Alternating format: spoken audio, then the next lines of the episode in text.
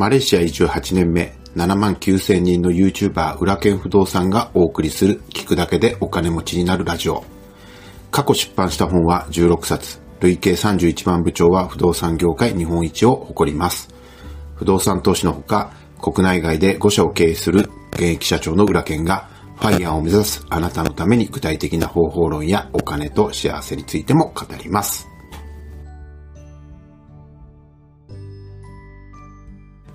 さて今日もお知らせからさせてください。えー、2月1日から競売不動産セミナーの教材を販売開始しました。2月いっぱいはかなりのお値引きで販売しております。えー、詳細は、えー、チャプターリンクに貼っておきましたので、興味のある方はぜひご覧ください。現在のところ、競売物件はまだ多くないですけれども、これからコロナの影響でローンが返せなくて、競売に流れてくる物件は多くなると思っています。え競売物件は市場価格よりだいぶ安く買えるんですけれども、え、物件をどうやって調べたらいいのか、え、事前の調査の方法とか入札の方法とか、占有者がいた時にどう対処すればいいのかとか、競売物件でも銀行融資がつくのかどうかとか、今まで知りたくてもどうやって勉強すればいいのかわからなかった、え、そんな競売のノウハウが全部入っているコンテンツになります。え、ご興味のある方は、え、チャプターのリンクをご覧ください。先週末は春の陽気でしたけれども、また寒くなってきましたよね。三寒四温っていう感じで、今週末は暖かくなるようですけれども、まあ、こうなってくると気になるのが花粉ですよね。僕はそんなに花粉症ひどくないんですけれども、それでもくしゃみが出たり目が痒くなったりします。その点マレーシアはですね、花粉がないんですよ。ひどい人はこの時期、かなりパフォーマンスがね、花粉症のおかげで下がってきてしまうと思いますけれども、そういう意味では本当にマレーシアパラダイスです。じゃあ空気が綺麗なのかっていうと、実はそうではなくて、9月から11月頃までは毎年ヘイズっていうですね、えー、PM2.5 のような大気汚染の時期があるんですよね。これはインドネシアのスマトラ島の野焼きの煙が風に乗っかってマレー半島を覆う現象なんですけれども、軽い年はですね、そんなにひどくもないんですが、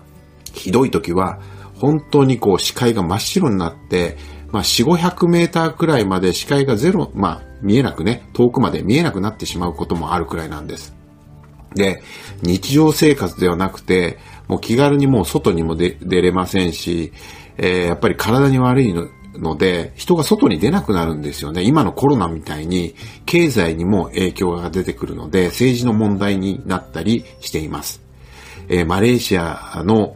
消防士とかシンガポールの消防士がもうこぞって応援に行って火消しに行くみたいなこともありますので、もう本当にですね、このヘイズが、えー、軽く終わらないかどうかっていうことをですね、毎年祈っているような状況なんですよね。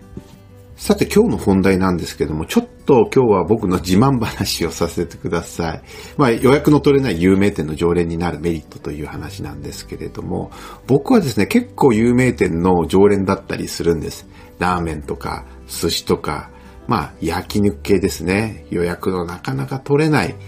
えー、お店のですね、常連だったりします。で、常連になるといろいろメリットがあって、例えばメニューにはない料理を出してくれたりだとか、開発段階の料をですね、サービスで試食させてもらうこともあります。そして何よりですね、予約が取りづらいところをですね、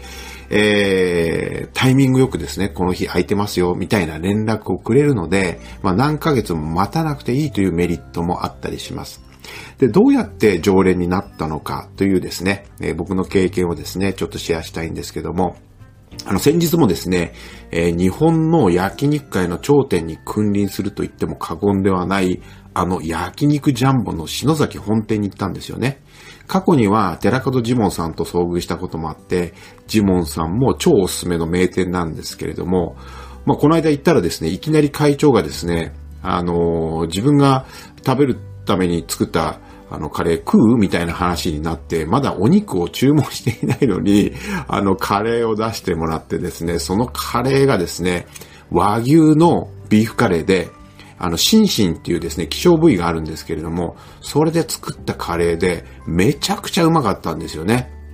で、しょっぱなカレーを食べてしまってお腹いっぱいになって、肉が全然食べれなかったっていうですね。まあ、商売っ気がないというか、まあ、普通はね、あの、一通り食べた後にね、まあ出してくれるっていうんだったら、お店の売り上げにもなるんですけれども、カレーをね、食べてしまったんで、あの、その後、まあ肉が食べれなくてですね、もう、過去最低の、まあお会計になったみたいな話なんですよね。で、僕はここの多分一番古い方のあの常連で、もう15年ぐらい通ってるんですけれども、焼肉ジャンボの系列というと、例えば白金ジャンボとかですね、えー、本郷店なんかは芸能人なんかがこぞっていくことで有名ですし、あの、ハンバーグで有名な五反田のミート矢沢も実はジャンボで修行した人がやってるんですよ。さらにはシンガポールで一番人気店になっている焼肉店の矢沢もですね、本店で修行した人ですし、今は香港にも系列店があって死ぬほど繁盛してるんですよね。僕は本店以外にも系列店に行ったことがあるんですが、でもね、やっぱり本店と違うんですよ。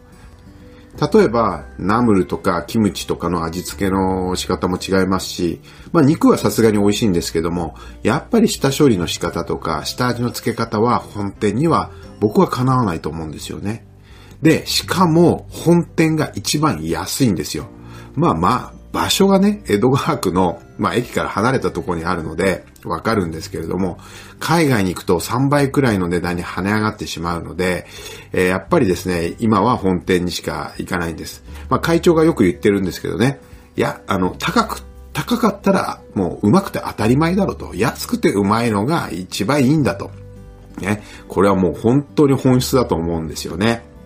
まあそんなジャンボ本店のまあ常連なんですけれども、どうやって常連になったのかっていう話をですね、まあちょっと面白いので、まあ、えー、したいと思うんですけどね。あの、実は15年くらい前に昔通ってた焼肉店が変定することになったんですよ。で、あのー、まあ、焼肉って言っても適当なね、チェーン店で食べるのは嫌だし、近くに美味しい店ないかなということでネットで探してたんですよね。そしたら、まあ、ジャンボが見つかって、口コミが良くって、裏メニューの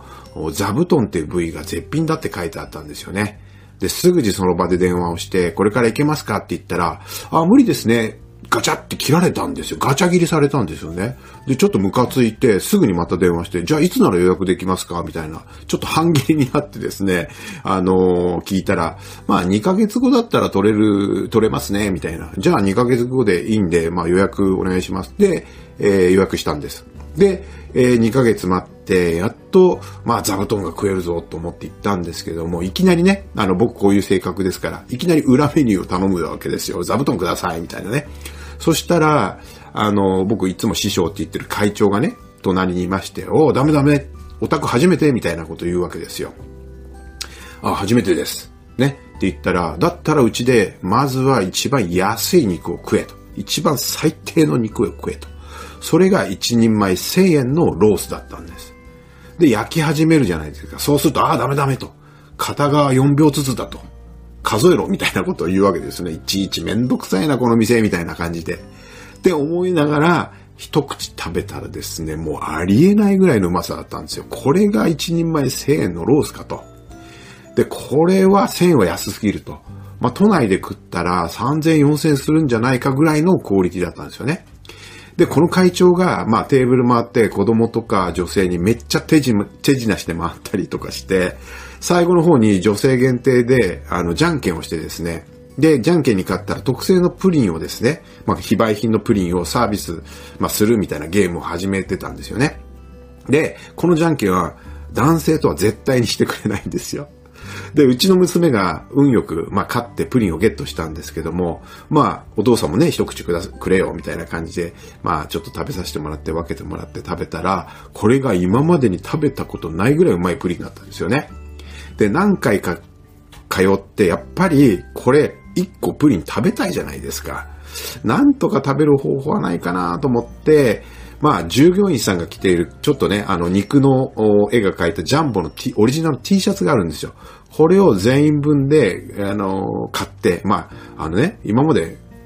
買いたいって言った人初めてだなって言われてですね、全員、まあ、あの、シャツを全員分買って、次にそれを家族全員で来て、えー、食べに行ったわけですよ。そしたら会長がめっちゃ喜んでくれて、初めてあんたね、もう、あの、ファン第1号に認定みたいな感じになって、プリンをですね、僕にくれたんですよ。これは男性で多分1個ね、丸ごと食べたの僕初めてだと思うんですけども、